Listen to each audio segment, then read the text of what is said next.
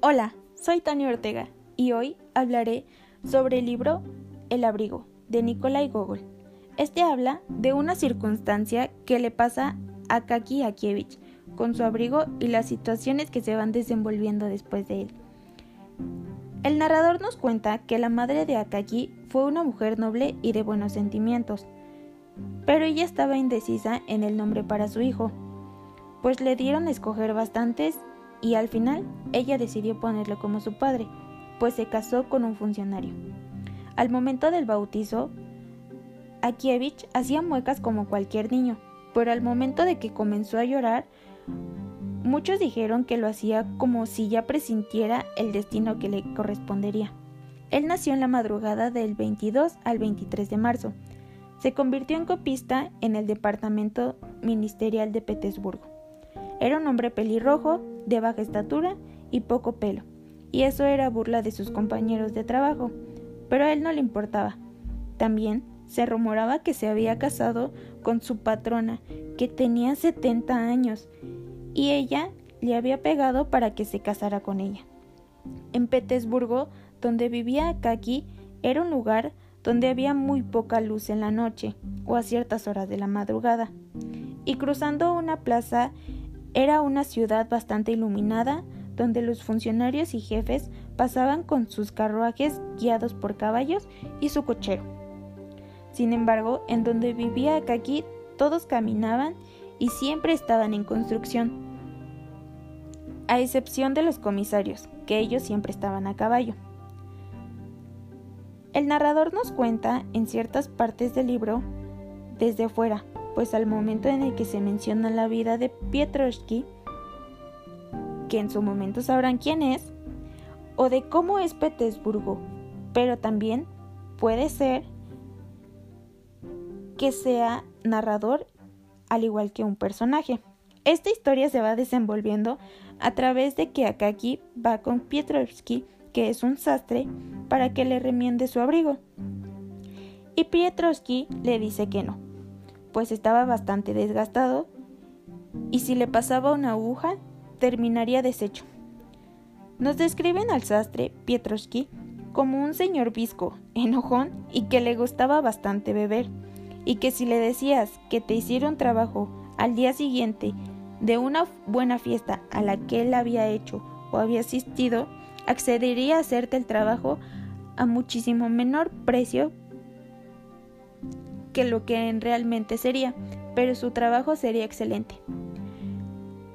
Cuando lees el cuento, se ve que es un gran sastre, pero al hacer un abrigo de 150 rublos, que en realidad es lo que vale, por acceder a hacerlo en 80 rublos, se me hacía demasiado generoso, o al grado de que hayan festejado por un abrigo es algo de demasiada importancia, pues Pietroshki le había hecho el abrigo a Kakievich por 80 rublos, a lo cual, tiempo antes de que él accediera a eso, tuvo que lidiar con bastantes cosas.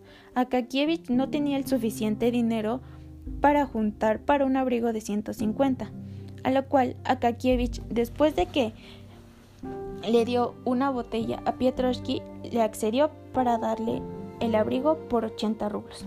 Pero en el cuento mencionan que Akievich tuvo que hacer bastantes sacrificios por juntar el dinero,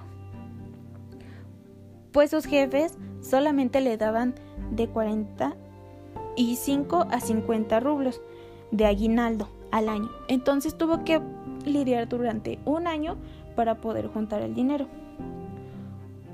Cuando le entregaron el abrigo y fue directamente a su trabajo, sus compañeros de trabajo estaban fascinados con su abrigo. Incluso le decían que hiciera una fiesta o por lo menos les diera un remojo a cambio de su abrigo nuevo, a lo que Akakievich no supo qué contestar. Y un funcionario, al ver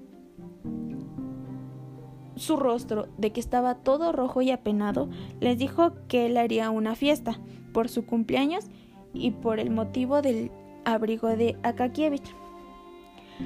Akakievich regresó muy feliz a su casa Incluso de la felicidad no se dio cuenta de que iba para el lado contrario, hasta que un comisario le dijo que por favor se diera cuenta de que pues estaba como desviado de su camino.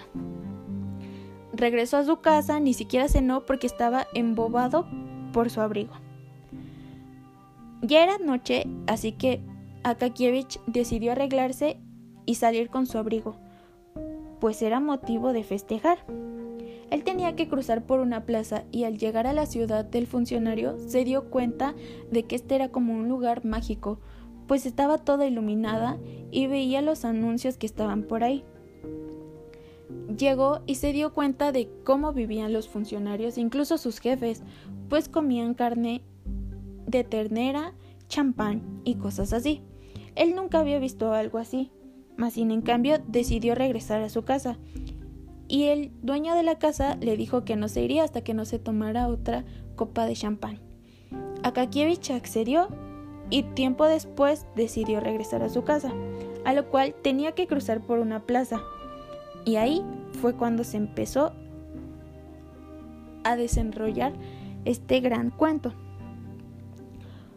Pues unos asaltantes o unos hombres decidieron quitarle su abrigo a, Akakievich, a lo cual desde ahí comenzaron a desenvolverse varios personajes que no tienen idea de cómo es que se van desarrollando esta gran historia, pues estos hacen que la historia sea más interesante. Pues habla de un comisario, la vieja del departamento, el ministerio y una alta personalidad. Deberían de verlo porque se los recomiendo absolutamente. Es un gran libro.